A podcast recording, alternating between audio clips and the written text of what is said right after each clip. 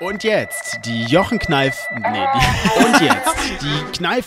Ah. Und jetzt die Kneif Fidelity Radio Show mit Jochen Kneifeld. Einen echten Weltstar haben wir heute in der Kneif Fidelity Radio Show. Rowan Atkinson, besser bekannt als Mr. Bean. Er ist jetzt im Kino mit Johnny English. Man lebt nur dreimal. Wir haben ihn auf der Premierenfeier treffen können mit Joke FM und konnten ihm einige Fragen stellen.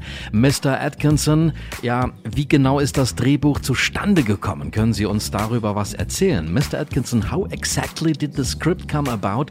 Can you tell us a lot about it? The part of the process of filmmaking, the, the film making that I enjoy the most is probably the script preparation. Shooting a movie I've always found incredibly difficult and stressful and worrying. But when you're just sitting in a room with some like-minded souls thinking, wouldn't it be funny if this happened? You know, wouldn't it be funny if that happened? And when you start thinking like that, then it's fun. You think, well, actually, you know, that feels like a good idea. And if you think of a good idea, you think it would be nice if, if one day that idea actually appeared on screen. Um, so that's so, so that's what drives you. It's the it's the creative sitting around thinking that would be fun to do. Und Rowan Atkinson konnten wir auch fragen, ja, ob er uns mal den Unterschied im Film zwischen analog und digital erklären kann. Uh, Mr. Atkinson, can you explain the difference in the film between analog versus digital? This basic story of the analog versus digital worlds, because I think it's fair to say that Johnny English is a more analog character and the modern world is a lot more digital than it used to be. Um, it was just putting those two in conflict. Uh, and trying to work out if there was fun to be had. Rowan Atkinson in der Knall Fidelity Radio Show. Jetzt noch die Frage in diesem ersten Block. Ja, wie sind denn die Witze in dem Film?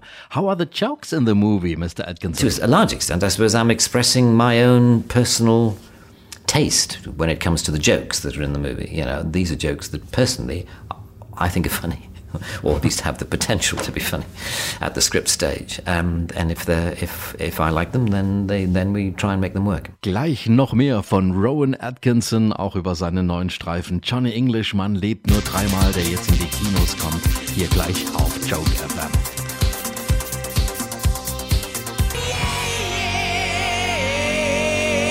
Guns N' Roses, Knocking on Heaven's Door. Johnny English kommt wieder in die Kinos mit Ronan Atkinson und man lebt nur dreimal, so heißt der Streifen. Und Johnny English, Ronan Atkinson arbeitet mittlerweile nicht mehr als Geheimagent, sondern als Lehrer. Doch als ein mysteriöser Hacker sämtliche britischen Spione entlarvt und enttarnt, bleibt dem Geheimdienst nichts anderes übrig, als English zu reaktivieren und auf eine gefährliche Mission zu schicken, obwohl dieser bisher jeder seiner Aufgabe und Aufträge verbockte. Denn er ist der einzige Undercover-Agent, der kein Opfer des Hackerangriffs geworden ist. Einfach weil English keinen Plan von der Digitalisierung und damit auch nicht von Smartphones Smartphones und Computern hat. Wir haben Rowan Atkinson jetzt bei der Premierenfeier treffen können von Johnny English. Man lebt nur dreimal, konnten ihm auch einige Fragen stellen und das ist ganz exklusiv heute auch hier in der Knall Fidelity Radio Show. Wir haben ihm auch die Frage gestellt, in dem Trailer sieht man Johnny English unterrichten in einer Schule. Was genau ist diese Situation am Anfang des Films? Mr. Atkinson, in the trailer you see Johnny English teaching in a school. What exactly is the situation at the beginning of the film? He's a geography teacher in a small school in Lincolnshire. And he's obviously there in a sort of you know backwater. But while he's teaching these you know young children, he's obviously decided not to let go of his espionage skills and ambitions, and he involves the children very much in exercises which are clearly extracurricular activities, I think it's fair to say. Uh, and it's clear that the rest of the school do not know what he's doing behind their backs, but the children love it. And the children love this sort of, you know, slightly daredevil um, teacher that they mm. have. Or certainly, whether he's daredevil or not, he certainly makes them do rather daredevil things. And they like that and they respond to it. Um, so that's where we find him at the beginning of the movie. Und dann konnten wir Rowan Atkinson auch fragen, Buff, gespielt von Ben Miller, ist Johnnys Untergebener. Können Sie uns mehr über ihn erzählen, warum er im dritten Teil wieder spielt? Buff played Ben Miller, is John's subordinate. Can you tell us more about him? Why he plays in the third part again? I've always adored working with Ben, with Ben Miller. And we always had a great time professionally and personally on the first film. There are very few people that I feel more at ease with as a comedy partnership. Uh, Tony Robinson, who plays uh, Baldrick in The Blackadder, he was definitely one. You know, you know, we connected. We connected, and um, uh, and I I've got a very similar relationship with Ben. You know, I think we just play off each other extremely well, and Ben is fantastic in my opinion. I, this is a genuine expression of of liking for what he does and the way he does it. He is the perfect foil for Johnny just sort of because Johnny's quite odd, you know, quite odd in the way he goes about things, quite self-centered, quite oh, arrogant, okay. and yet I suppose Bough detects that actually he's quite a well-intentioned, good-natured man, so he's happy to sort of go along with him and to accommodate his uh-huh. whims and his weirdness. Uh-huh. And and that's a difficult job actually for an actor, dealing with someone who's who's who's quite strange and quite eccentric, but needs to be accommodated. And Ben somehow acts it brilliantly. Rowan Atkinson haben wir getroffen bei der Premierenfeier zu Johnny English. Man lebt nur dreimal. Gerade hat er über Ben Miller gesprochen, der wieder ja Buff spielt. Und wir hören gleich noch mehr von Rowan Atkinson hier auf Joke FM. Babe, don't make a sound. 2 a.m. low, gotta keep it down. Don't wait around for a signal now. Und jetzt die Jochen Kneif. Nee, die, und jetzt die Kneif. Und jetzt mit Jochen Kneifeld. Heute mit Rowan Atkinson. Er spielt Johnny English, ist bekannt auch als Mr. Bean. Jetzt kommt der neue Streifen von Johnny English. Man lebt nur dreimal. Rowan Atkinson haben wir getroffen bei der Premierenfeier. Joke FM war also ganz nah dran an Rowan Atkinson und wir konnten ihm ja ganz viele Fragen zum neuen Film stellen. Und äh, die eine Frage ist auch, ob er uns was erzählen kann über die Beziehung der anderen Charaktere zu Johnny. Mr. Atkinson, tell us a bit about the relationship of the other characters to Johnny. The odd thing about Johnny is despite his cack-handedness and you know self-centeredness and self-regard, uh, he tends to succeed. That he tends to win at the end of the day, and that you know, that does generate loyalty, I suspect, in mm. those who work with him. Because, you know, characters like, uh, you know, Olga uh, Kurylenko in our film uh, plays a character called Ophelia who meets Johnny and has to deal with him and the way he is. Um, and, and yet again, and Olga, I thought, did it again brilliantly because it's not easy. It's like working, mm. it's not quite as difficult as being opposite Mr. Bean in a movie. Mr. Bean really is odd and childish and very unpredictable. I think Johnny is an easier uh, character to deal with, but as an actor, you have to work out how your character is going to relate to him. And both Ben, Ben has always done it brilliantly, and I think Olga did it extremely well in our film. Adam James spielt auch Pegasus und wir haben ihn auch gefragt, äh, Rowan Atkinson, ob er uns darüber mehr erzählen kann. Um, Mr. Atkinson, Adam James plays Pegasus. Tell us more about him. Adam James plays Pegasus. We had Tim Pigott Smith in the first film, um, and we had Gillian Anderson in the second film. And uh, we, well, yeah, Adam, I think is great. Actually, he plays it very straight with a very straight bat. And I'm, I don't know if he's done a lot of, of comedy stuff, but he, he, it's, it's perfect for us the way that he does it because he's very strong and very straight. And that's just what you need. And he, and he just has to deal with Johnny as best he can. Und die Premierministerin wird von Emma Thompson gespielt und wie die Zusammenarbeit da war, hören wir gleich von Rowan Atkinson hier über seinen neuen Streifen. Johnny English, man lebt nur dreimal auf Joe FM. Das ist Dennis Lloyd und Nevermind. I'm Mega Comedy Star Rowan Atkinson in der Knall Fidelity Radio Show heute. Wir haben ihn bei der Premierenfeier getroffen, ganz exklusiv mit Joke FM. Jetzt kommt sein neuer Streifen. Johnny English, man lebt nur dreimal in die Kinos und die britische Premierministerin wird gespielt von Emma Thompson. Und da mussten wir ihm natürlich die Frage stellen, Rowan Atkinson, wie da die Zusammenarbeit mit Emma Thompson war. Mr. Atkinson, how was the collaboration with Emma Thompson? Emma was a bit of a coup for us to get because, you know, she is a masterful general actor. She's a masterful actor, but she's also she, well, she comes from a very very similar comedy tradition to myself, just on the other side of the country in Cambridge, uh, while I was at Oxford. Uh, um, well, she's she's younger than I am, but um, a few years after me, she came along and, and did. In sketch comedy was very much her thing at the very beginning, um, and uh, so you know I knew that she would very easily find this.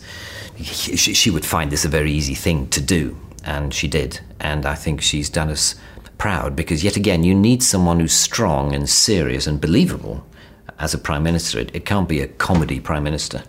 And yet, of course, we do want our prime minister to have a twinkle in her eye and a sense of the absurdity of this man, Johnny English. And a sense of the of the difficulty and the absurdity of the situation in which she's been put by circumstances, and I think Emma plays it quite excellently. Mm. Um, and it's a difficult thing, you know, yet again, to maintain authority, but make it a sort of a comic authority. Rowan Atkinson mit seinem neuen Film Johnny English, man lebt nur dreimal. Und gleich erfahren wir auch, wie Johnny English klarkommt mit VR-Technik. Und welches Auto wird er denn als geheimer Agent fahren in dem neuen Streifen, man lebt nur dreimal. Das Ganze erfahren wir hier gleich in der High Fidelity Radio Show.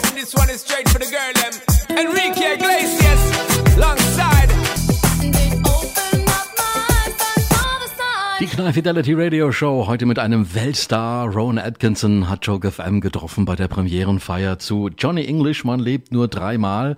Und es gibt eine Sequenz im Film, in der Johnny English VR-Brillen trägt. Äh, wie er diese Sequenzen gefunden hat und was er von VR-Technik hält. Diese Frage haben wir ihm auch gestellt. Mr. Atkinson, there is a sequence in the movie where Johnny English wears VR glasses.